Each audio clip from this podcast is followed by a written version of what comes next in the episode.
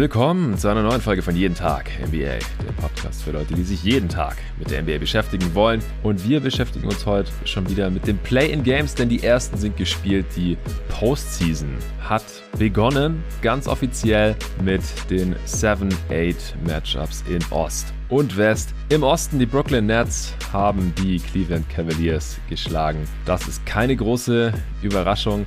Damit stehen sie jetzt den Boston Celtics gegenüber. Dazu gibt es hier im Pod am Ende auch noch die Preview Celtics Nets mit David zusammen. Aber zuerst werde ich die beiden Playing Games analysieren und neben Cavs Nets haben letzte Nacht auch noch die Wolves gegen die Clippers gespielt.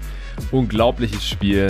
Die Wolves haben es im vierten Viertel noch gedreht und werden jetzt in der ersten Runde gegen die Memphis Grizzlies im 2-7 Matchup ran müssen. Das werde ich erst morgen hier previewen in der nächsten Folge bei Jeden Tag NBA dann zusammen mit dem Torben Adelhardt. Heute ist am Start für die beiden Play-In-Analysen wieder mein Praktikant Luca Cella. Hey Luca. Hi Jonathan. Wir fangen an mit Wolves äh, Clippers. Endstand 109 zu 104 für die Timberwolves. Also auch nur zwei Punkte weniger als bei Nets Cavs. Die Nets haben 115 zu 108 gewonnen, also mit sieben. Aber vom Spielverlauf her hätten die beiden Spiele wahrscheinlich nicht unterschiedlicher sein können. Ich habe Anfang des vierten Viertels, als die Clippers eigentlich das gesamte Spiel über ja, halbwegs souverän geführt hatten, schon angefangen mir Gedanken zu machen zu Grizzlies Clippers oder zu den Wolves im zweiten Play-in-Spiel. Da waren, glaube ich, noch acht Minuten zu spielen. Die Clippers waren acht Punkte vorne und ja, sind halt das erfahrenere Team. Es lief ganz gut für sie. Carl Towns hatte schon fünf Fouls zu dem Zeitpunkt und hatte ein ganz, ganz mieses Spiel. Und dann sind die Clippers von diesen jungen Wolves, ohne Towns, der da noch ausgefault hat, einfach komplett überrollt worden im vierten Viertel. Was äh, sind deine größten und ersten Gedanken zu Wolves Clippers, Luca? Ja, es ging mir ähnlich wie dir. Ich dachte dann auch, Anfang viertes Viertel, okay, das war's. Hab mir auch schon ein bisschen überlegt, äh, was ich kritisieren will, also an den Wolves in diesem ersten Playing Game. Und ich glaube, der X-Faktor war natürlich der sehr gute Gameplan der Clippers gegen Carl Anthony Towns. Ja. Der wirklich sehr gut funktioniert hat. Hat mir sehr gut gefallen. Und dann haben die Angela Russell und vor allem Anthony Edwards im vierten Viertel ohne Carl Anthony Towns übernommen und haben das Spiel für die Timberwolves gewonnen. Das war so für mich der X-Faktor dann. Ja, die Wolves haben es gewonnen, aber ich finde auch, dass die Clippers es ein bisschen selber verloren haben, also selbst verkackt haben. Die haben echt viele Fehler begangen für so ein ja, erfahrenes Team eigentlich. Also sowohl in der Defense gab es Missverständnisse und auch vom Scheme her habe ich manchmal nicht verstanden, ob das jetzt halt wirklich das Scheme war oder ob da individuelle Spieler einfach Fehler gemacht haben, wo immer wieder freie Dreier entstanden sind oder Anthony Edwards hatte auch einen völlig uncontesteten Drive in die Zone und konnte ihn reinslammen im vierten Viertel und das, das hat es dann schon so ein bisschen besiegelt, auch aller spätestens als dann halt am anderen Ende nichts mehr ging für die Clippers. Ah, vor allem Reggie Jackson sah da echt nicht gut aus. Aber der Reihe nach, du hast gerade schon den Gameplan der Clippers gegen Carl Anthony Towns angesprochen. Der äh, beste Shooting Big of all time, der selbsternannte, hat keinen einzigen Jumper in dem Spiel getroffen, oder? Habe ich, hab ich irgendwas nee, verpasst? Nee, er hat, er hat keinen Jumper getroffen. ja, äh, unfasswurm. Er war scoreless bis vier Minuten äh, vor der Halbzeit. Stand er bei 0 von 7 dann äh, wurde gefault und hat einen Freiwurf getroffen. Hatte auch schon vier Fouls vor der Halbzeit. Also vorne wie hinten lief es überhaupt nicht für ihn. Sein erstes Field Goal kam dann nach fünf Minuten im dritten Viertel und am Ende stand er bei drei von elf aus dem Feld. Keinen seiner zwei Dreier getroffen. Fünf von sechs Freiwürfen für elf Punkte in ein bisschen mehr als 24 Minuten. Also er konnte gerade mal die Hälfte dieses Spiels spielen, weil er eben Foul Trouble hatte und dann ja auch Mitte des vierten Viertels ausgefault ist. Vier Turnovers kamen noch dazu zu seinen fünf Rebounds und drei Assists. Und vor allem die letzten beiden Fouls, die waren auch relativ dämlich. Eins war ein Offensiv-Foul und das andere war ein Loose-Ball-Foul beim, beim Rebounden. Äh, also einfach ein ganz, ganz übles Spiel im wahrscheinlich wichtigsten Spiel seiner Karriere bisher. Ich würde behaupten, dass dieses Spiel heute wichtiger war für ihn oder er auch eine wichtigere, größere Rolle hatte, als damals in der einen Playoff-Serie gegen die Rockets, als Jimmy Butler noch dabei war. Ja, was haben die Clippers denn gemacht gegen Towns in der Defense, dass, dass der so Riesenprobleme hatte? Also, sie haben Batum als primären Verteidiger eingesetzt gegen Towns. Ja, Shoutout an den anderen Luca, der das auch schon hier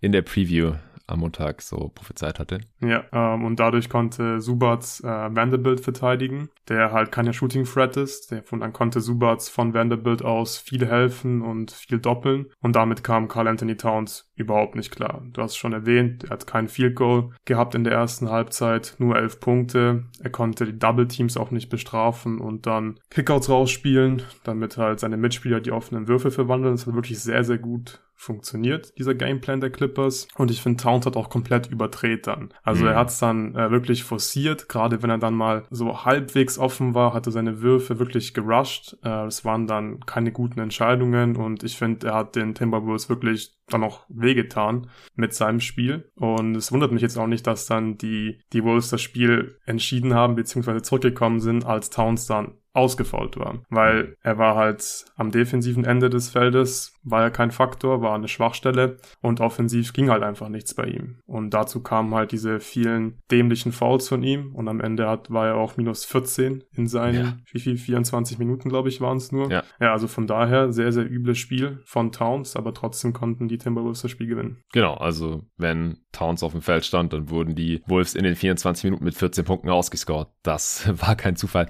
Aber ich fand, dass sie ihm auch verschiedenste Looks gegeben haben defensiv. Also sie haben auch nicht jedes Mal exakt dasselbe gemacht, ist mir aufgefallen. Ja.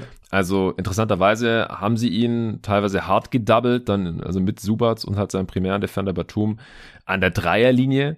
Also ich hatte das Gefühl, an, an der Dreierlinie wollen sie ihm gar nichts geben. Weder den Drive, äh, den er ja gegen langsamere Bigs äh, gerne immer anbringt, gerade nach einem Pumpfake oder so, äh, noch ein Dreier, den er halt über jeden kleineren Defender einfach drüber werfen kann.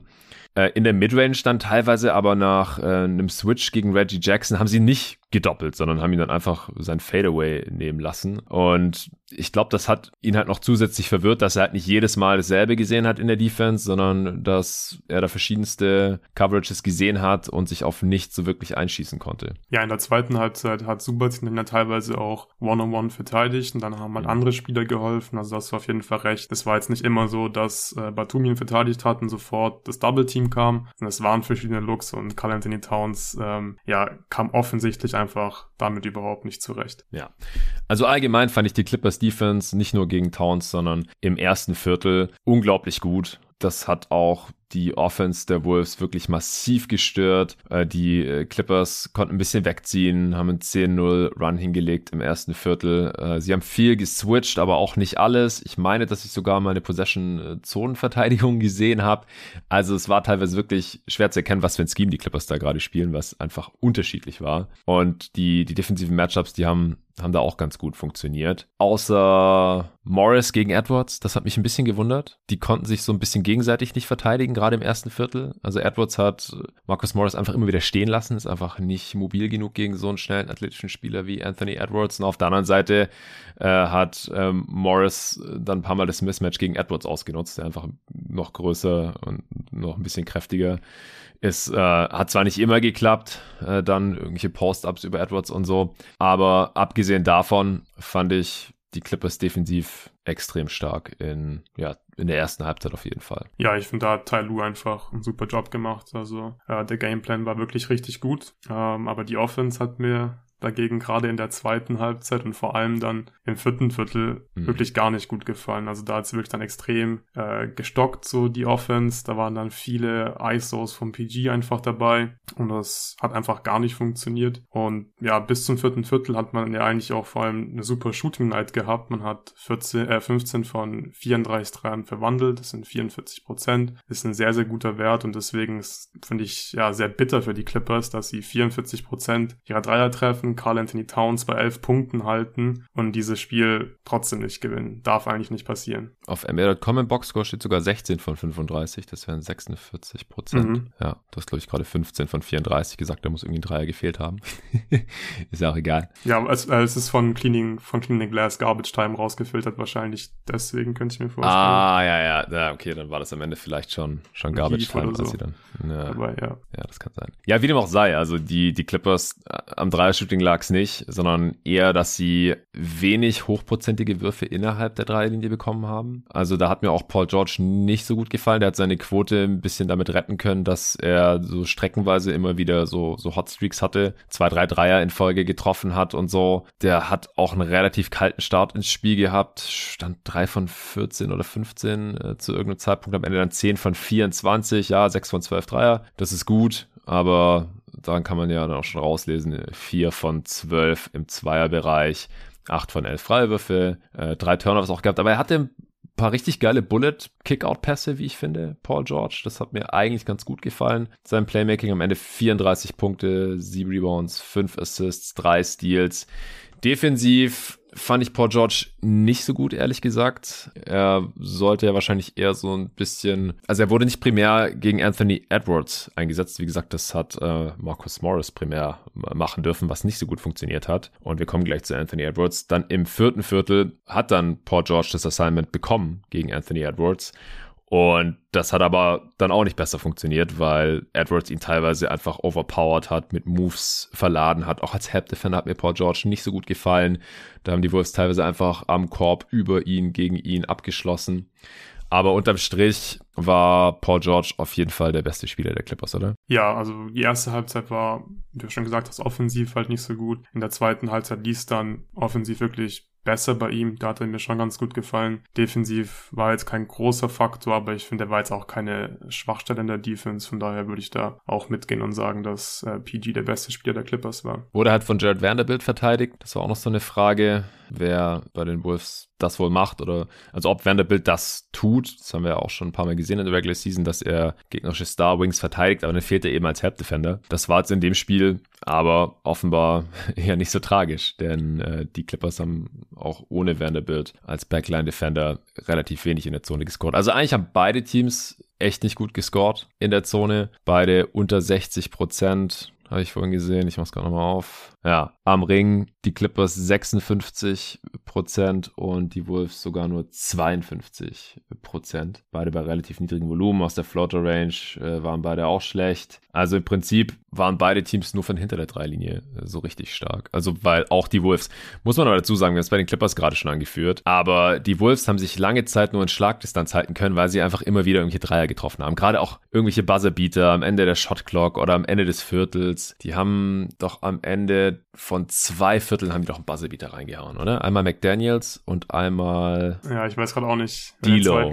Dilo, muss ja. das gewesen sein. Ja, meine ich. Also ja, äh, das, wenn das nicht passiert wäre, wenn da nicht wenigstens die Dreier gefallen wären, als die Clippers die Wolves defensiv ziemlich gut im Griff hatten, dann äh, wäre die Führung der Clippers eventuell schon uneinholbar gewesen. Ja, ähm, ich will vielleicht noch erwähnen, dass ähm, die Timberwolves schon noch Probleme hatten im, in der Pick-and-Roll-Defense, weil Towns da einfach nicht so gut ist ähm, und Vanderbilt musste, wie du auch schon gesagt hast, halt nicht so viel ähm, am Ring dann aufräumen, weil sie nicht zum Korb gekommen sind, aber ich finde, die Timberwolves hatten schon auch Glück, dass die Midrange-Würfel nicht so gut gefallen sind bei den Clippers, weil die waren schon immer da. Also ich finde, mm. Towns sah wirklich Stimmt. nicht gut aus ähm, in der Drop-Coverage hätten da Reggie Jackson und PG noch mehr Midranger getroffen, dann glaube ich, hätten die Clippers das Spiel auch gewinnen können. Sie haben zwar von der Dreierlinie sehr gut getroffen, aber aus der Midrange halt eben nicht. Ja, ja, das ist wohl wahr. Aber es sind halt schon Würfe, die ich auch am ehesten abgeben würde. Klar. Und vor allem, wenn die da nicht reinfallen, das, das sieht die Offense halt auch immer gleich nicht gut aus, wenn Paul George und Reggie Jackson, teilweise auch Morris,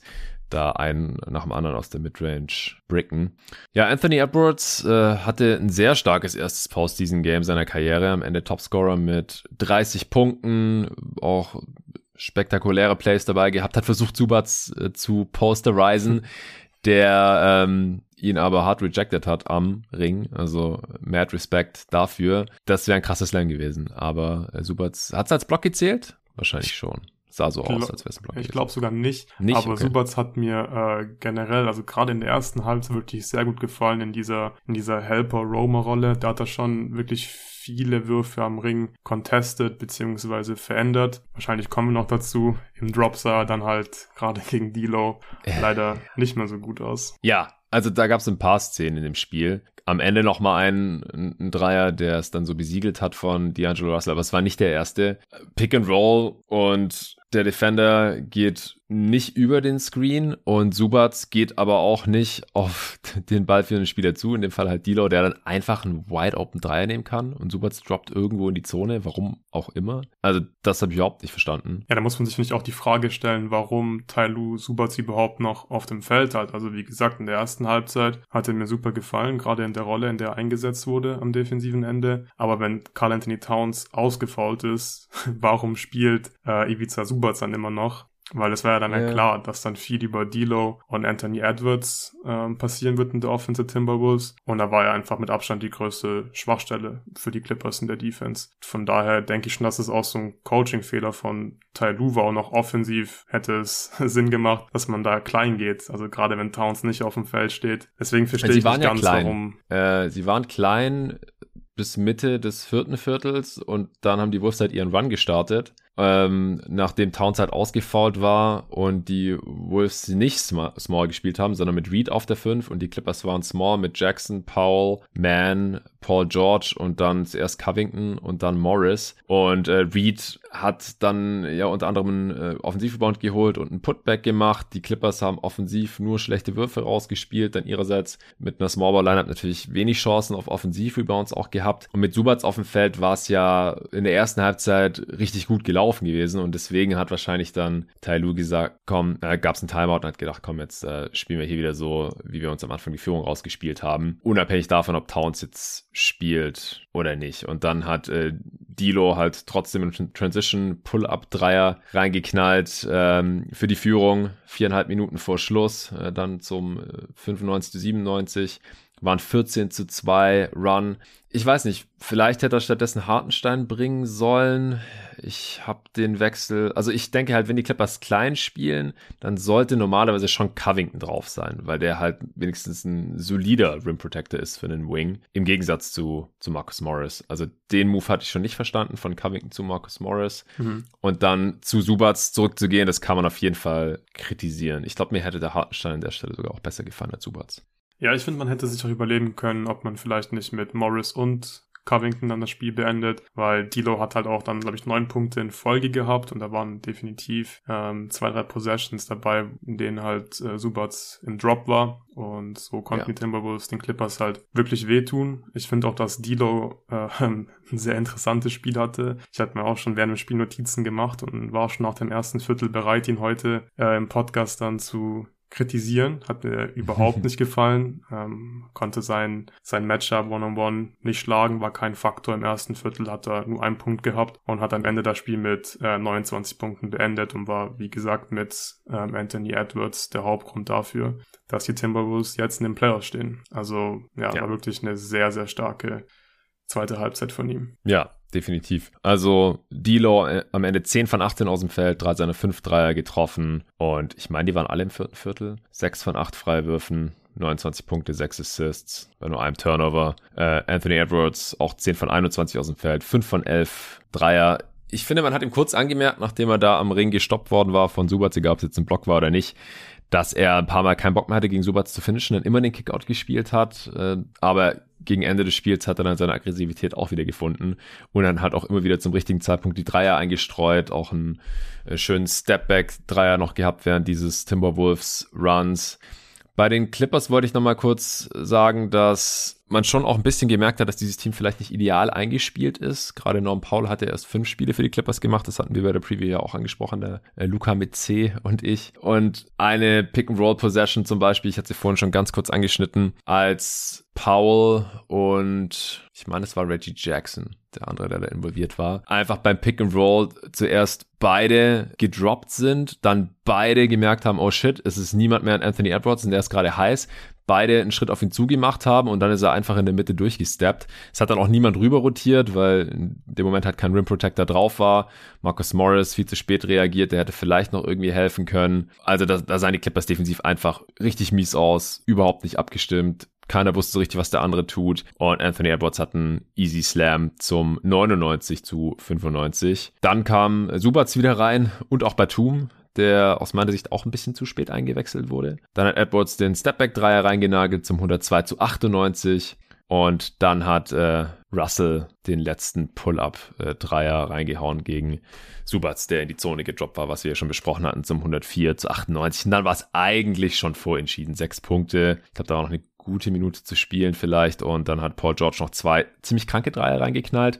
Aber dann hat Reggie Jackson einen Dreier verhauen, einen Layup vergeigt und noch einen Turnover begangen. Ich will jetzt nicht sagen, dass Reggie Jackson schuld an dieser Niederlage ist, aber da, damit war es dann halt endgültig besiegelt. Es gab mal ein bisschen Foul Game. Aber dann war es durch und die Wolves hatten das Ding gedreht. Gibt es jetzt irgendeinen Spieler oder einen Aspekt, den wir noch nicht besprochen haben, den du noch ansprechen wolltest? Nee, ich glaube, ähm, wir haben hier alles Wichtige schon gesagt jetzt. Vielleicht noch Reggie Jackson, also hat, im ersten Viertel ist er ganz gut gestartet. Er hat am Ende jetzt auch 41 Minuten gespielt. Er hat halt, finde ich, extrem abgebaut einfach im Verlauf mhm. des Spiels. Ja. Und ja, du gerade schon gesagt hast, den Layup dann am Ende verlegt, hatte auch fünf Turnover. Ja, war dann mit Sicherheit auch dafür mitverantwortlich, dass die Clippers das Spiel aus den Händen gegeben haben. Eins von sieben im vierten Viertel und drei Turnovers. Ja.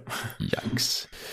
Ja, wie gesagt, Wolves äh, Grizzlies wird hier noch gepreviewt werden morgen und genauso das letzte Play-in-Game ist es dann um Platz 8. Das wird dann Clippers gegen wer auch immer heute Nacht das Matchup Pelicans Spurs gewinnt. Äh, ich würde die Clippers da immer noch favorisiert sehen. Sie hätten heute eigentlich schon den Sack zumachen können. Gab dann ja, falsche Coaching-Entscheidungen, würde ich sagen. Die Spieler haben individuell nicht äh, ideal agiert und die Wolves sind einfach heiß gelaufen und haben vor heimischem Publikum dann einfach abgeliefert. Also die Halle hat auch getobt. War ein geiles Game, hat richtig Bock gemacht, jetzt auch auf die weiteren Playoffs. War schon richtig schöne Playoff-Atmosphäre da in Minneapolis. Gut, jetzt kommen wir noch zu Cavs Nets. Das äh, können wir ein bisschen kürzer halten, würde ich sagen. Die Nets hatten einfach zu viel Star Power, würde ich behaupten. Das war keine Überraschung. Äh, KD und auch Kyrie mit extrem guten Spielen. Die haben direkt im ersten Viertel losgelegt wie die Feuerwehr, hatten die größte Führung nach einem ersten Viertel der gesamten Saison waren 40 äh, zu 20 vorne. Also gegen Ende des ersten Viertels, ich habe das live gesehen, habe ich mir gedacht, oh Gott, jetzt fällt der auch noch rein für die Nets. Und der geht auch noch rein. Dann irgendwie so Claxton noch so ein Pull-Up-Jumper irgendwie auf der Dreierlinie reingenagelt am Ende des ersten Viertels. Also das war ziemlich unfassbar. Am Ende war es dann trotzdem nochmal so halbwegs knapp. Es gab noch ein Foul-Game. Garland hat noch einen Dreier reingehauen am Ende und, und zwei Layups und Mobley hat auch nochmal gescored und dann haben sie nur mit sieben verloren. Aber ich finde, das Spiel war schon eigentlich die ganze Zeit über in den Händen der Nets. Oder Luca? In den Händen der Nets war das Spiel auf jeden Fall, aber ich hatte tatsächlich wirklich bis kurz vor Schluss immer noch Hoffnung und war auch nach der ersten Halbzeit, hatte ich da auch noch Hoffnung, dass es äh, nochmal knapp wird, das Spiel. Weil ich finde, die Cavs haben wirklich äh, viele Sachen gut gemacht. Also vor allem, wenn man bedenkt, was für Möglichkeiten sie jetzt in diesem Spiel zur Verfügung hatten. Also mhm. personell. Äh, der Gameplan in der Defense hat mir wirklich gut gefallen. Zum einen die 1-2-2-Zone. Ähm, da finde ich die Idee dahinter einfach sehr sinnvoll. Man hat nicht die passenden Matchups, um KD und Kyrie zu verteidigen. Und da macht eine Zone schon Sinn.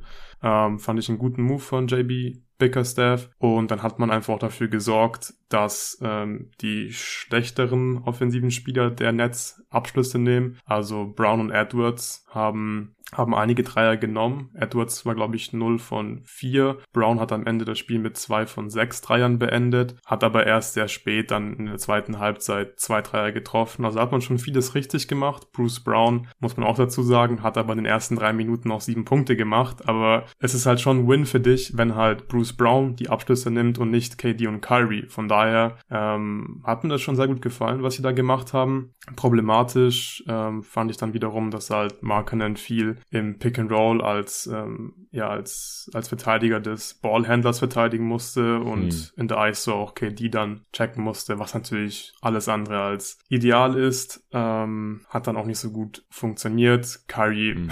hat einfach jeden Wurf getroffen, also wirklich jeden Wurf.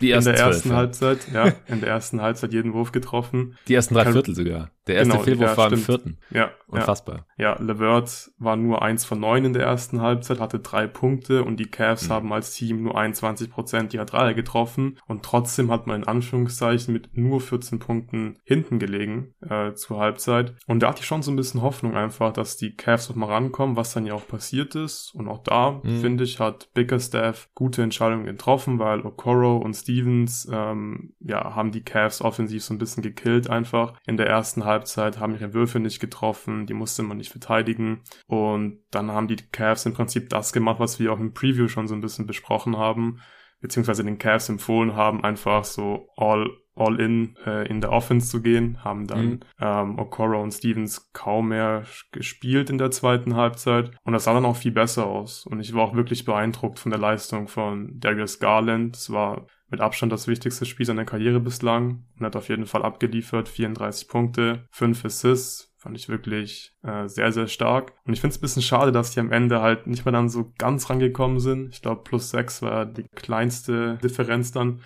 am Ende. Deswegen ja, schade. Da wäre mit Sicherheit ein bisschen mehr drin gewesen, wenn man noch heißer gewesen wäre von der Dreierlinie über das gesamte Spiel. Mhm. Ja, einmal hatten sie im vierten Viertel noch die Chance äh, auf vier Punkte ranzukommen, glaube ich, müsste das dann gewesen sein. Da hat Markenen einen Layup verlegt und dann noch ein, zwei Tippins hinterher, nachdem Garland einen Dreier reingeknallt hatte dann hätte es nochmal wirklich spannend werden können.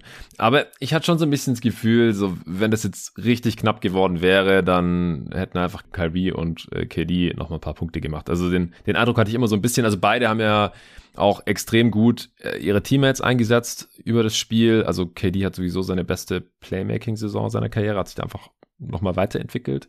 Und das hat man im Spiel auch wirklich gesehen, hatte elf Assists am Ende, aber der hatte auch schon sehr früh die zehn voll. Ich glaube, er hatte allein im ersten Viertel sechs. Und ähm, Kyrie und er hatten zu irgendeinem Zeitpunkt irgendwie 15 der 18 Assists der Netze, irgendwie sowas wurde da eingeblendet. Ja, Kyrie hat am Ende auch 12 Assists, also sie haben dann ja. gemeinsam 33, äh, 23 Assists aufgelegt. Ja, genau, und KD hatte seinen zehnten schon Mitte des dritten Viertel, habe ich mir aufgeschrieben. Und wenn aber dann mal wieder irgendwie nichts gegen, hatte ich halt das Gefühl, dann haben halt einfach Kyrie oder KD gescored, auch egal, natürlich von dem die verteidigt wurden. Gegen KD hatten sie eh keinen guten Verteidiger, gegen Kyrie auch nicht so wirklich, beziehungsweise haben dann halt Stevens und Okoro, wie du ja gerade schon gesagt hast, einfach irgendwann nicht mehr gespielt. Gerade Okoro war halt leider einfach nicht spielbar, der hat äh, früh viele freie Dreier bekommen, hat alle drei leider daneben gehauen. Und deswegen durfte er dann auch nur 13 Minuten insgesamt spielen in diesem Game. Ich fand auch die Defense der Nets ganz gut. Sah relativ bissig aus. Sie haben da halt auch ähm, gute Lineups gespielt. Also Claxton hatte zum Beispiel ein sehr, sehr starkes Spiel, wie ich finde. Er sah eigentlich eher wieder aus wie der Claxton der vergangenen Saison, als jetzt der gerade abgelaufenen Regular Season. Hat 29 Minuten gesehen, äh, 13 Punkte, 9 Rebounds, vor allem aber 5 Blocks, also defensiv echt super dominant. Auch KD hatte drei Blocks, die Nets haben da gut äh, rotiert.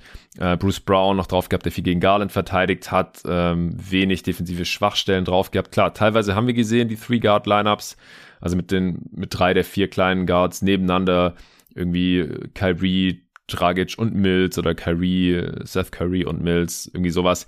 Das ist gegen die Cavs aber nicht so wild, weil die waren jetzt selber kein, kein riesiges Team, beziehungsweise konnten das dann auch nicht besonders ausnutzen. Weiß nicht, wie gut es gegen die Celtics dann funktioniert oder wie oft wir das da sehen werden. Das werde ich dann mit David gesondert besprechen. Aber in dem Spiel fand ich die Nets halt gegen diese sehr offensiv limitierten Cavs defensiv äh, schon schon ganz gut. Also die Cavs hatten über weite Strecken keine guten Quoten, relativ viele Turnovers, am Ende auch 15. Gerade in der ersten Halbzeit habe ich, ich weiß nicht, ein oder zwei Easy Buckets für die Cavs gesehen. Alles war gefühlt, waren Tough Shots. Irgendwelche Fadeaways, Pull-ups mit Hand im Gesicht, contestete Dreier. Also wirklich einfache Punkte gab es für die Cavs in der ersten Halbzeit nicht, was wie gesagt natürlich auch auf ihre eigenen äh, Limitationen gerade in diesem Roster zurückzuführen ist. Ja, es lag aber vor allem halt an Okoro und Stevens, finde ich, in der ersten Halbzeit. In der zweiten Halbzeit hatten mhm. die Cavs einfach mehr Platz. Also gerade Garland hatte dann mehr Platz für seine Drives, ist dann ähm, immer wieder auch zum Korb gekommen, ab und zu ein paar Push-Shots getroffen. Den einen oder anderen Midranger hat mir wirklich richtig gut gefallen. Die Defense im Netz hast du ja ähm, gerade schon erwähnt. Claxton, klar, war wirklich überragend am defensiven Ende, hat fünf Blocks gehabt. Auch KD ähm, hat ein sehr starkes Spiel in der Defense gehabt. Aber ich finde, dass, ähm, dass Kyrie Irving gerade in der zweiten Halbzeit dann Anfang des vierten Viertels überhaupt nicht gut aussah in der Defense dann konnten dann Garland und dann auch ja phasenweise Levert ihn wirklich äh, sehr einfach attackieren, sind immer vorbeigekommen und dann konnten die Cavs halt auch hochprozentigere Looks für sich kreieren. Ich finde es halt ein bisschen schade, dass die Cavs ähm, so ein paar Second Chance Points liegen lassen haben, den einen oder anderen offenen Dreier in Transition nicht getroffen haben, weil ich glaube, das war schon so ein ja. bisschen der X-Faktor. Also es war ja klar, dass die Cavs einfach ein verdammt gutes offensives Spiel brauchen, also vor allem ihre Würfe halt treffen müssen und nach Offensiv-Rebounds die Putbacks auch reinmachen müssen, um hier eine Chance zu haben. Und ich finde, die Chancen waren da, aber sie haben sie einfach leider nicht wirklich genutzt. Also die Cavs hatten noch ein Offensiv-Rebound-Percentage von 32%. Das wäre in der Regular Season Platz 2 gewesen. Aber sie haben halt nicht so viele von diesen Offensiv-Rebounds in zwei Punkte verwandelt oder halt in drei Punkte nach einem, nach einem Tip-Out. Ja, ja, auf der anderen Seite bei den, bei den Nets sind die drei halt auch überhaupt nicht reingefallen. Seth Curry 0 von 4 ist eventuell noch angeschlagen. Der war ja umgeknickt. Das äh, kann die Balance beeinträchtigen und die ist natürlich bei Jumpshots äh, sehr wichtig. Und wenn da irgendwas ein bisschen off ist, dann äh, können so heftige Shooter, selbst wie Seth Curry, so, so sichere schützen. Also der seine Dreier, die er nimmt, einfach extrem gut trifft. Zeit seiner Karriere kann es schon was ausmachen. Und KD hat nur zwei genommen, eingetroffen. Bruce Brown 2 von 6 ist so ein bisschen die erwartbare Quote bei ihm oder ein bisschen drüber vielleicht vom Volumen her, aber den, den haben sie halt auch offen stehen gelassen. Kessler Edwards 0 von 4, 0 von 5 aus dem Feld, gut. Ist ein Rookie, den äh, haben die Cavs auch tendenziell werfen lassen und deswegen die äh, Nets nur mit 32 Prozent ihrer Dreier. Also unterm Strich würde ich auch sagen, good job von den Cavs, dass sie es so eng und so knapp halten konnten, dass sie auch gekämpft haben bis zum Schluss, dass Bickerstaff hier auch Adjustments gemacht hat. Was mir nicht so gefallen hat und was ich auch nochmal kurz erwähnt haben wollte, ist, dass ähm, als die Cavs rangekommen sind da auf fünf Punkte, also Anfang, Mitte des vierten Viertels, dass äh, Mobley dann immer noch auf der Bank gelassen wurde. So, hey, ist einer deiner besten Spieler, pack den noch rein äh, während Markenen hier die Layups verhaut. Ähm, aber ansonsten wüsste ich jetzt auch nicht, was Bickerstaff hier mehr aus diesem Roster hätte rausholen sollen. Ich glaube, wir müssen noch erwähnen, dass, dass, es, dass die Cavs eine komische Entscheidung am, am Ende des Spiels getroffen haben, als sie dann mit sechs Punkten hinten lagen und Bruce Brown den Ball in der Hand hatte und die Cavs nicht gefault haben. Kann ich überhaupt nicht nachvollziehen, mhm. äh, warum man das nicht gemacht hat, weil Bruce Brown ist nicht der beste Freiwurfschütze und das wäre, glaube ich, nochmal so die letzte Chance gewesen für die mhm. Cavs. Mhm den Ball zu bekommen und das Spiel nochmal wirklich knapp zu machen, vielleicht nochmal irgendwie ein One-Possession-Game draus zu machen. Hat man verpasst, verstehe ich nicht, warum man es nicht gemacht hat, aber wahrscheinlich hätten sie das Spiel eh nicht gewonnen. Und dann würde ich auch noch gerne die Leistung von Bruce Brown loben. Der hat mir wirklich äh, sehr gut gefallen. Ich finde es auch beeindruckend bei ihm, äh, dass er halt so ein limitierter Spieler ist, aber ich habe das Gefühl, er findet einfach immer Wege, seinem Team zu helfen. Also das sind gute Cuts dabei. Er hat einen sehr, sehr niceen Floater. Ähm, hat dann auch oft äh, Lobs gespielt, die dann äh, zu einfachen Punkten geführt haben. Hat, glaube ich, acht Assists am Ende gehabt. Ja. Bruce Brown, da gab es dann sehr, sehr viele so zwei gegen eins Aktionen, gerade im vierten Viertel für die Brooklyn Nets. Und da hat Bruce Brown einfach Winning Plays gemacht und finde ich ja ziemlich beeindruckend, weil er halt ja gewisse Limitationen einfach hat aber ich finde, ähm, ja, hilft seinem Team einfach immer. Genau, also Postseason Bruce Brown ist back, haben wir letztes Jahr auch schon gesehen, gehabt in den äh, Playoffs. Jetzt während der Regular Season hat er zeitweise sogar seine Rolle verloren gehabt. Ich habe damals aber, glaube ich, sogar am Pod gesagt, vielleicht probiert Steve Nash noch so ein bisschen rum, wer noch was sein könnte für die Postseason dann. Damals waren die Nets aber auch noch, äh, glaube ich, auf Platz 1 oder 2 im Osten. Und er weiß halt schon, was Bruce Brown kann. Und jetzt hat er diese Rolle wieder, ist wieder Starter, hat über 40 Minuten gespielt, 18 Punkte, 9 Rebounds, 8 Assists aufgelegt, 3 Steals.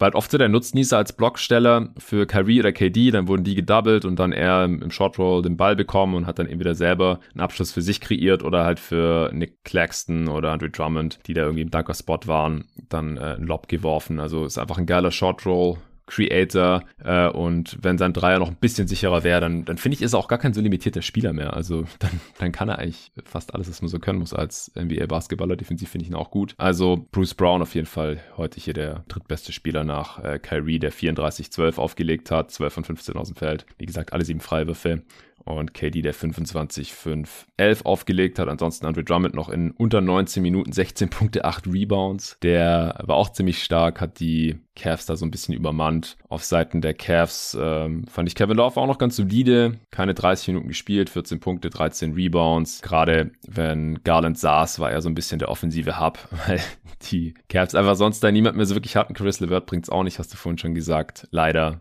mich überrascht das jetzt nicht so besonders. Laurie Markkanen äh, leider auch weder offensiv noch defensiv besonders gut in diesem Game. Mobley war okay mit 19 Punkten, 7 Rebounds, 2 Blocks im Endeffekt. Aber ja, Cavs dann gegen den Gewinner aus Hawks Hornets. Auch das wird sich heute Nacht entscheiden. Ich bin schon sehr gespannt. Das werden wir hier im Pod dann zu gegebener Zeit auch wieder besprechen. Du musst jetzt ins Training und ich äh, muss auf David warten, der dann, äh, sobald er Feierabend hat, mit mir hier die Preview zu Nets Celtics aufnehmen wird. Dann geht das Ding hier raus. Und morgen geht's dann direkt weiter. Da werden hier die Play-in-Games, die heute Nacht stattfinden, besprochen werden. Und Grizzlies Wolves gepreviewt, wie gesagt, äh, und die letzten Play-in-Games. Bis dahin. Weiter geht's mit dem ersten 2-7-Matchup heute, wie gesagt, im Osten. Boston Celtics gegen Brooklyn Nets. Die Nets haben sich das Matchup gegen die Celtics hier ja erspielt im Play-In. Und dafür habe ich mir wie angekündigt den David Krutt reingeholt. Hey David. Hey Jonathan, endlich sind die Playoffs da. Endlich, endlich geht's los. Endlich können wir beide über Postseason Basketball sprechen. Wie geht's jetzt als Fan mit dem Matchup gegen die Nets? Andere Teams haben ja durchaus versucht, denen aus dem Weg zu gehen. Ja, also ich würde lügen, wenn ich jetzt nicht sagen würde, dass ich nicht lieber die Cavs gespielt hätte, natürlich. Aber. Hast du für die Cavs geroutet? Na, natürlich, auf jeden Fall. Ich bin lifelong Cleveland Cavaliers Fan. Ähm, war leider nicht unsere Nacht. Hoffentlich schaffen wir es noch immer in die Playoffs beim nächsten Versuch. Versuch. Ähm, aber zurück zu den Celtics. äh, ja, also ich hatte natürlich anderes Team erhofft, aber ich denke, es war schon wichtig, den Second Seed zu kriegen, wenn man diese Saison wirklich etwas reißen will. Und dann ist es mir auch wichtiger, dass man einen höheren Seed hat, als dass man dann irgendwie abfällt und dann die in der nächsten Runde vielleicht die Reigning Champions äh, in sieben Spielen auf ihrem eigenen Homecourt schlagen müsste. Ja, das hat Jonathan Hamacher, mit dem ich ja Bucks Bulls hier zusammen aufgenommen habe, auch schon gesagt, dass das halt so der Nachteil ist. Ja, jetzt darf man in seiner ersten Runde gegen die Bulls ran, aber dafür hat man dann ab der zweiten Runde kein Heimvorteil mehr. Ja, wir werden jetzt, wie in den anderen Previews auch, so über die Hauptfaktoren dieser Serie sprechen. Vorweg klären wir vielleicht ganz kurz, wer hier fehlt. Ben Simmons fällt nach wie vor aus, immer noch kein Spiel gemacht in dieser Saison, natürlich nicht für die Sixers und auch immer noch nicht für die Nets. Shams Rania hat jetzt vor ein paar Tagen getweetet, dass Simmons eventuell zum Ende der Serie eingreifen könnte. Auf der anderen Seite hat er Berichten nachzufolge noch nicht mal One-on-One trainiert, geschweige denn äh, Five on Five oder bei dem richtigen Practice eben mitgemacht. Das scheint dann für mich irgendwie doch noch relativ weit weg zu sein.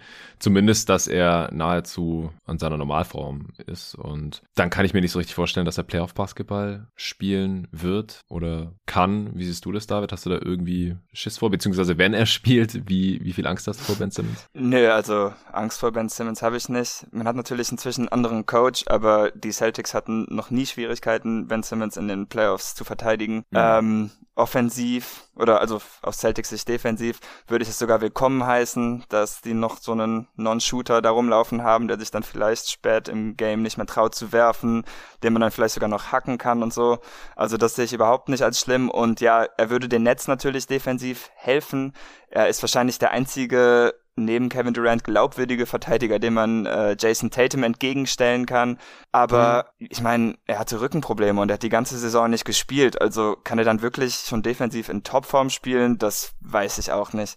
Daher bin ich jetzt nicht mega besorgt, was das für die Celtics bedeuten würde, wenn er zurückkommt. Ja, der einzige Vorteil oder das einzige, was man hier vielleicht hoffen kann, ist, dass durch den Spielplan eben in einer Woche erst zwei Spiele gespielt sein werden. Also die Serie geht ja am Sonntag los und dann spielen die erst wieder am Mittwoch oder so. Ja. Also wenn die das dritte Spiel spielen, ist in anderen Serien schon das äh, vierte gespielt teilweise. Aber ich glaube einfach nicht, dass Ben Simmons jetzt innerhalb von einer Woche hier in Basketball-Shape kommt und da einen positiven Einfluss auf diese Serie nehmen kann. Nee, und kann ich mir echt nicht vorstellen. Nee, genau. Und das hat ja auch vielleicht einen Vorteil für die Celtics. Das sollte man auch nicht unterschlagen. Die sind natürlich im Moment ohne ihren Starting Center Robert Williams. Aber am 27. April, das ist Game 5, sind genau vier Wochen nach seiner ähm, OP um. Das war, mhm. wäre dann die kürzere Timeline für äh, ihn, dass er dann wiederkommt. Aber ich muss sagen, ich habe noch nie ein Team und Spieler und alle Beteiligten so positiv über eine Knie-OP reden hören. Okay. Deshalb, auch wenn ich da selber bei sowas eher immer ähm, auf die längere Timeline schiele, würde ich sagen, dass ich in diesem Fall schon recht optimistisch bin, dass er am Ende der Serie hier gegen Brooklyn zurückkommen könnte. Ja, ich habe da auch immer kein so gutes Gefühl dabei, wenn Spieler eher früher zurückkommen mhm. nach einem Meniskusschaden. Haben wir auch schon Negativbeispiele gesehen in der NBA, die wollten dann auch unbedingt in einer Playoff-Serie mitspielen. Brandon Wright zum Beispiel hat das auch gemacht damals. Äh, ich glaube sogar gegen Phoenix. Ich kann mich irgendwie erinnern an ein Zitat von Grant Hill, der ja auch äh, schwere Verletzungsprobleme gehabt hatte in seiner Karriere, zu dem Zeitpunkt nur noch Rollenspieler war, dass der irgendwie gemeint hat, er hätte Brandon Roy persönlich davon abgeraten, zu ja. spielen, was dann so ein bisschen ins Lächerliche gezogen wurde. So nach dem Motto, ja, natürlich rät er dem gegnerischen Star ab, äh, zu spielen. Ja, aber ey, Brandon Roy's Karriere war dann nicht mehr so lang. Ja. Und das ist im Nachhinein natürlich äh, extrem schade, gerade auch bei einem Spieler wie äh, Robert Williams, der auch extrem von seiner Athletik und Mobilität lebt. Ja, und das ist klar. Ich weiß auch nicht, ob ich es befürworten würde, aber ich meine, letztendlich hat das ja eh keinen Einfluss darauf, was sie tun. Ich nee. will, wollte nur äh, Leute schon mal vorwarnen, dass es sehr realistisch ist, dass er zurückkommt, da ich das in anderen Podcasts gar nicht mal so wirklich erwähnt gehört habe und das fand ich etwas merkwürdig. Ja, krass. Okay, also er könnte, wenn es eine längere Serie ist, dann gegen Ende wieder eingreifen und falls die Celtics gewinnen, dann äh, vielleicht spätestens in der zweiten Runde. Ja, durch den Ausfall von Robert Williams hat sich ja auch was in der Starting Five der Celtics äh, getan. Grant Williams ist Spiele gestartet, Daniel Theiss ist Spiele gestartet. Von welcher Lineup gehst du denn jetzt hier gegen die Nets aus? Boah, ja, tue ich mich wirklich sehr schwer. Also ich glaube nicht, dass Grant Williams im Moment äh, der Starter ist. Die letzten paar Spiele haben sie tatsächlich alle mit Thais im Starting Lineup bestritten. Äh, ich glaube, so wie ich Udoka einschätze, wird er das mindestens noch zwei Spiele so halten. Und dann könnte ich mir vorstellen, dass ein Adjustment kommt. Ich bin mir etwas unsicher, was ich davon halte, denn ähm, dann hat man natürlich das Problem, dass man vielleicht öfter einen Big gegenüber von Kevin Durant oder Kyrie Irving stehen hat. Aber was die Celtics halt sehr gut machen, ist, dass sie ihre Bigs eigentlich immer auf der Backline halten, weil sie früh switchen und damit können sie eigentlich sorgen, dass ihr Big meistens an der Baseline steht. Klappt natürlich nicht immer. Mhm. Was den Celtics dabei im Moment ein bisschen helfen sollte, ist, dass Patty Mills und Seth Curry überhaupt nicht gut aussehen, also auch total lahm. Dragic kam ja auch gerade von Health and Safety Protocols zurück und ich fand ihn gegen Cleveland auch nicht so spritzig. Deshalb mhm. macht es es dann vielleicht auch ein bisschen leichter, um einen der Bigs auf sie aufzustellen, äh, auf sie abzustellen. Aber ich könnte mir auch vorstellen, dass das sehr schnell äh, von Brooklyn exposed wird, denn Kevin Durant und Kyrie Irving sind vielleicht Top 5 Switchbuster in dieser Liga, auf jeden Fall Top 10. Ich glaube, da kann man gar nicht viel drüber diskutieren. Und äh, ja, das wird auf jeden Fall ein schwerer Job für die Bigs der Celtics, wenn sie so starten wollen. Ja, um vielleicht die Rotation der Celtics noch abzurunden, was denkst du, wer von der Bank da noch nennenswert Minuten sehen wird und, und wer nicht? Also Derek White ist klar. Ja. Und ansonsten Fast PP? Ja, also der vielleicht ein bisschen, ähm, aber ich glaube, den würde man immer nur am Anfang des zweiten und vierten Viertels sehen. Ähm, das machen sie ganz gerne, wenn Teams Schwierigkeiten haben, Tatum unter Kontrolle zu halten und dann anfangen, ihn etwas mehr zu blitzen und zu doppeln, dass sie dann ihren besten Shooter aus Parkett stellen. Aber da muss man natürlich extrem vorsichtig sein damit, denn er sollte auf gar keinen Fall spielen, wenn sowohl Durant als auch Irving auf dem Feld sind. Und ich glaube, man muss da wirklich sehr sporadisch mit umgehen. Später in der Serie fallen seine Minuten, denke ich, eh komplett weg, denn sonst sind die Celtics zu angreifbar. Grant Williams wird aber auf jeden Fall noch eine Rolle spielen von der Bank. Und ich glaube schon fast, dass es das war, denn auch jetzt so die letzten letzten Wochen der Regular Season hat Udoka eigentlich eine sehr kurze Leine gehabt, sehr wenige Spieler gespielt, zumindest bis es dann Garbage Time war. Ähm, und weil die Celtics so viele Blowouts hatten, kam dann jeder doch schon so ein bisschen noch zum Zuge, aber in den Minuten, wo es um was ging, da hat er eigentlich jetzt schon seit Wochen nur eine acht-Mann-Rotation gespielt. Ja, also es ist auch nicht so der Fall, dass sich von der Bank noch unbedingt jemand aufdrängt für Minuten. Nee. Also da fällt es ja dann qualitativ auch schon stark ab bei den Celtics. Ja, also Neesmith könnte man überlegen, der kommt so ein bisschen in Form und immerhin ist er was athletischer als Pritchard, hat ein bisschen mehr Körper. Aber ich hm. glaube nicht mal, dass der wirklich klüger Defense spielt per se. Er ist halt einfach energischer.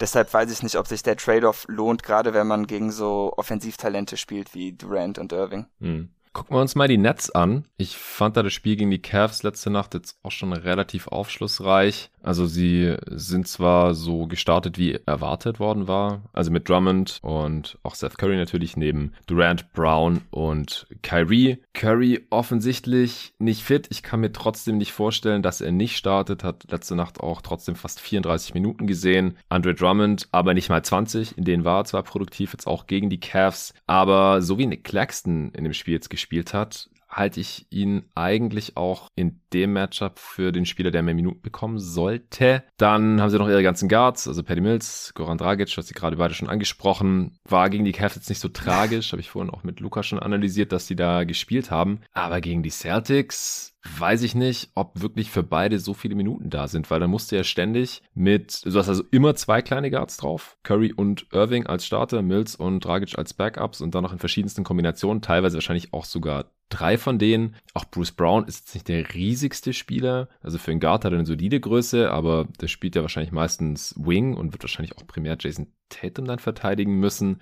Du bist dann da halt schon relativ klein. Dann hat gegen die Cavs noch Kessler Edwards fast acht Minuten gesehen. Der ist defensiv und vom Körper halt schon ein echter Wing, aber ist halt auch ein Rookie. Letzte Nacht 0 von 5 aus dem Feld. Und danach weiß ich nicht, wer überhaupt noch Minuten sehen soll. Also Aldridge und Griffin haben jetzt in letzter Zeit keine Rolle mehr gespielt, sind wahrscheinlich Matchup abhängig schon noch irgendwie einsetzbar, aber würde ja dann wahrscheinlich auf Kosten von Claxtons Minuten gehen oder Drummonds äh, oder dass man halt irgendwie größer spielt, weniger mit Durant auf den großen Positionen, irgendwie sowas. Darren Sharp wird keine Minuten sehen, Cam Thomas auch nicht, beides Rookies. Äh, James Johnson hat man entlassen. That's it. Also, was denkst du, wer bei den Nets starten wird und mit wem es deine Celtics dann, dann noch so von der Bank zu tun bekommen werden? Ja, ich denke auch, dass sie den Starting Lineup jetzt erstmal so halten würden. Claxton sehe ich auch als ein bisschen besser gegen die Celtics als Drummond, aber ähm, ich muss, ja, weiß ich nicht, hängt auch ein bisschen davon ab, wie sie verteidigen.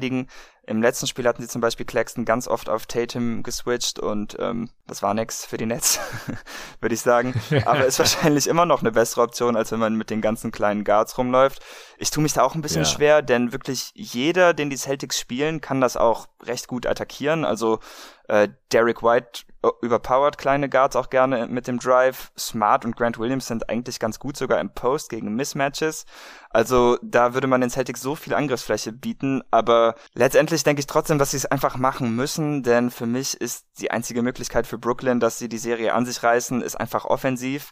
Äh, wie gesagt, Durant und Irving sind mhm. unglaublich und ich würde denen einfach so viel Spacing wie möglich geben und versuchen, die Celtics auszuscoren, denn ich glaube, äh, die zu verteidigen, da besteht eigentlich nicht so viel Hoffnung, außer Tatum und Brown haben aus irgendeinem Grund einfach eine richtig schlechte Shooting-Serie. Ähm, man kann natürlich noch hoffen, dass die Shooter der Celtics so ein bisschen kalt laufen. Äh, die sind schon sehr streaky, aber die Celtics haben halt auch seit dem 1. Januar die zweitbeste Offense der Liga. Also ich glaube eigentlich nicht, dass die Defense, äh, die Offense großartige Probleme haben wird gegen dieses Brooklyn Nets Team. Ja, glaube ich auch nicht. Und wo du es jetzt gerade erwähnst, fällt mir auf, dass ich noch gar nicht die grundlegenden Stats rausgehauen oh, oh. habe für die beiden Teams. Das hole ich mal jetzt noch schnell nach. Also, Celtics natürlich äh, auf Platz 2 im Osten gelandet mit 51 Siegen bei 31 Niederlagen. Offense äh, Top 10, ja, Platz 10 noch laut Clean the Glass, 114,3er Rating. Beste Defense der Liga jetzt schon länger gehabt. 106,9er Rating. Es gibt ein Net-Rating von plus 7,4, das Beste im Osten, das zweitbeste der gesamten Liga hinter den Phoenix Suns. Und Brooklyn hatte ich zwar schon bei der Cavs Preview rausgehauen, aber ich weiß nicht, ob die jetzt jeder gehört hat, der hier reinhört. 44 Siege, 38 Niederlagen, 8 beste Offense, 114,7er Rating, also da leicht besser als die Celtics jetzt sogar im Schnitt im Endeffekt. Über die Saison gesehen. Äh, defensiv massiver Unterschied, Platz 21, 113,6er Rating. Das hat noch ein plus 1er Net Rating gegeben. Das ist Platz 16 der Liga gewesen.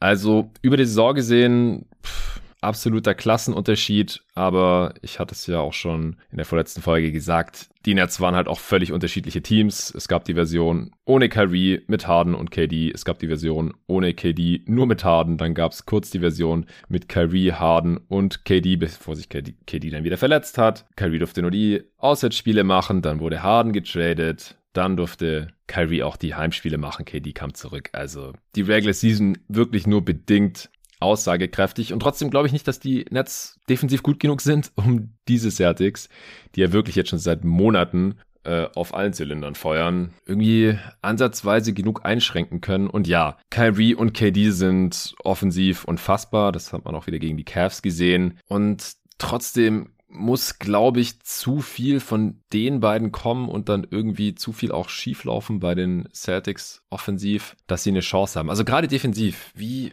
wie wollen sie denn die Celtics ansatzweise verteidigen? Also gerade gegen Tatum, du hast schon gesagt, da hat eigentlich nicht viel funktioniert. Also, um es auch hier nochmal dazu zu sagen, auch wenn es echt nur bedingt aussagekräftig ist, Die Celtics haben nur das erste Matchup gegen die Nets verloren im November und danach alle drei gewonnen. Äh, und allein gegen, gegen Tatum haben sie eigentlich maximal Brown, KD sollte und darf sich da nicht aufreiben. Wenn sie switchen, dann, dann geht es halt nur, wenn sie Claxton drauf haben. Dann minimiert sich halt Drummonds Rolle. Mit dem, ja, müssen sie wahrscheinlich Drop spielen, wo er aber halt auch nicht der, der allerbeste ist. Ähm, sie werden wahrscheinlich viel Small spielen. Dann können halt die kleinen Guards irgendwie abused werden. Wer verteidigt Brown? Zwischenfrage.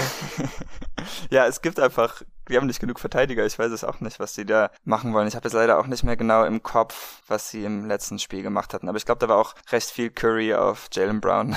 ja, that's tough. Und jetzt gegen die Cavs sah die Defense ganz gut aus, wie ich fand, auch weil Claxton und KD da relativ dominant in der Zone waren. Aber die Cavs haben halt so wenig Shooting gehabt im Vergleich zu diesen Celtics. Das ist gar kein Vergleich. Die Celtics nehmen so viele Dreier, haben so viele Shooter. Also da müssten halt schon irgendwie Smart und White komplett kalt sein. Dann geht bei den Bigs nix von Downtown. Und wenn dann noch Brown oder Tatum eine Offenheit haben, ja, okay, gut, dann, dann kann es mit der Defense mal hinkommen. Aber wenn das nicht alles so zusammenkommt, dann müssen halt schon Kyrie und KD absolute Übergames liefern offensiv. Und das haben sie ja gegen die Cavs letzte Nacht eigentlich auch getan. Ja. Und trotzdem haben sie nur relativ knapp gewonnen am Ende. Also ich sehe relativ wenig Wege, wie die Nets ernsthaft diese Serie gewinnen können. Also vier Spiele gewinnen können gegen diese Celtics. Ja, ich habe auch wirklich Sorge, dass ich zu optimistisch bin und ich habe auch schon, also ich respektiere Durant und Irving als Offensivspieler enorm, aber ich weiß auch nicht, wie sie die Celtics wirklich verteidigen wollen. Also ich sehe das auch nicht so, dass die Nets die Serie noch an sich reißen.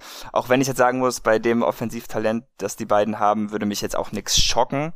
Aber ich würde die Celtics vermissen, die doch schon starker Favorit in dieser Serie. Ja, also dass die zwei Superstars eine Serie in Anführungsstrichen allein entscheiden können, das klappt halt gegen so mittelmäßig bis schlechte Playoff-Teams. Aber das sind die Celtics halt nicht. Die Celtics sind ein gutes Playoff-Team, vielleicht sogar ein sehr gutes. Mit Robert Williams würde ich sagen, sie sind sicher ein sehr gutes. Ob sie jetzt auf absolutem Contender-Level sind, weiß ich noch nicht, aber darum geht's ja heute gar nicht. Es geht nur um dieses spezifische Matchup und da würde ich halt jetzt unterm Strich die Celtics schon hoch favorisiert sehen und ich glaube, du bist vielleicht nicht so optimistisch. Also ich weiß nicht, was dein Tipp jetzt gleich ist, aber hast du jetzt noch irgendeinen anderen Hauptfaktor, den wir noch gar nicht besprochen haben? Äh Nee, ich glaube, wir sind sogar schon durch die meisten Sachen durchgegangen. Also primäre Matchups der Celtics gegen die Nets können wir vielleicht noch naja, kurz besprechen, ja, aber da sowieso alles switchen ist es vielleicht nicht so super relevant.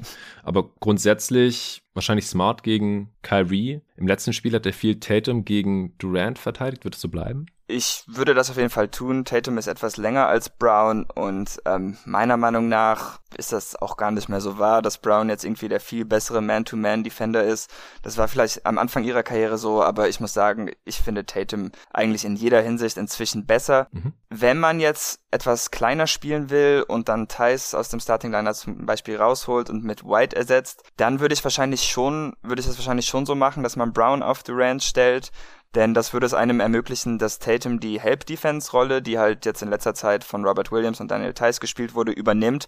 Er ist natürlich nicht der mhm. Shotblocker, die die beiden sind, aber für einen Flügel ist er natürlich schon ziemlich gut und dann könnte man wahrscheinlich noch ein bisschen mehr Ehrfurcht am Ring äh, rauskitzeln, denn das fehlt natürlich mhm. ohne Robert Williams enorm. Ja, ja, klingt solide. Okay, ich glaube, dann können wir schon zur Prediction kommen. Ich habe vorhin mal geschaut, bei den Wettanbietern sind die Celtics schon relativ klar favorisiert.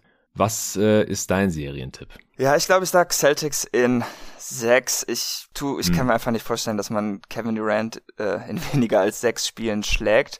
Das wollte ich eben noch nachgucken nach der Arbeit, aber das habe ich leider vergessen. Aber weißt du, ob er je in weniger als sechs verloren hat, außer in den Finals gegen Miami? Weil so zumindest aus dem Stehgreif hm. ist mir da nichts eingefallen und ich könnte mir vorstellen, dass das auch noch immer nicht möglich ist. Äh, waren die Finals, waren doch auch in sechs Nee, das war 4-1 für Miami, glaube ich. Da hatten die Thunder das erste ah. Spiel gewonnen und dann hatte Miami die letzten ja. vier durchgemacht. Ja. ja, hatte ich jetzt sogar falsch im Kopf. Nee, aber habe ich jetzt so auch nicht mehr parat. Nö, wüsste ich jetzt so spontan nicht. Ich weiß aber auch immer nicht, wie aussagekräftig das ist, weil es bleibt halt ein Teamsport ja, und äh, es hängt halt auch sehr vom Supporting Cast ab. Und gerade defensiv, ja, Durant kann da schon stark verteidigen, aber er kann halt auch nicht das Team auf ein ganz anderes Level heben. Und Kyrie ist halt, wenn er sich anstrengt, defensiv neutral und im Schnitt halt normalerweise ein Minus. Und das ist halt eher das Ende des Feldes, worum ich mir größere Sorgen mache. Und offensiv müssen die beiden liefern. Ich glaube aber auch, dass sie das einigermaßen werden. Aber ich denke trotzdem, für mehr als ein, zwei Siege wird es in der Serie dann nicht reichen. Also wenn das über sieben geht, wäre ich schon überrascht. Und wenn die Celtics es irgendwie verlieren, jetzt natürlich ohne krasses Verletzungspech oder irgendwas, was wir nicht vorhersehen können, dann wäre ich absolut schockiert. Also ist jetzt vielleicht ein bisschen lame, weil ich auch Celtics in sechs sagen wollte. Celtics in fünf wäre mir ein bisschen zu heiß. Aber ich bin mir schon ziemlich sicher, dass die Celtics die Serie gewinnen. Und das, obwohl ich ja KD auch mit Nico hier vor äh, nicht ganz zwei Wochen als äh, besten oder gefährlichsten Playoff-Spieler von allen Spielern der Liga auserkoren hatte. Ja. Aber das alleine reicht halt wahrscheinlich nicht. Ich habe ihn auch an eins auf meiner inoffiziellen Liste. ja. Alright, hast du jetzt noch irgendwas zur Serie? Ansonsten wären wir schon ähm, durch. Ja, das Einzige, was schade ist, ist, dass die Nets so ein langweiliges, doofes Logo haben, auf dem man dann nicht blöd rumtanzen kann, wenn man sie dann äh. nach Hause schickt. okay, wir sind gespannt.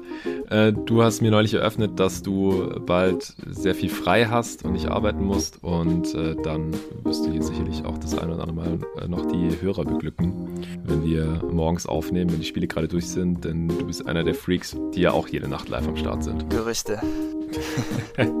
Faker.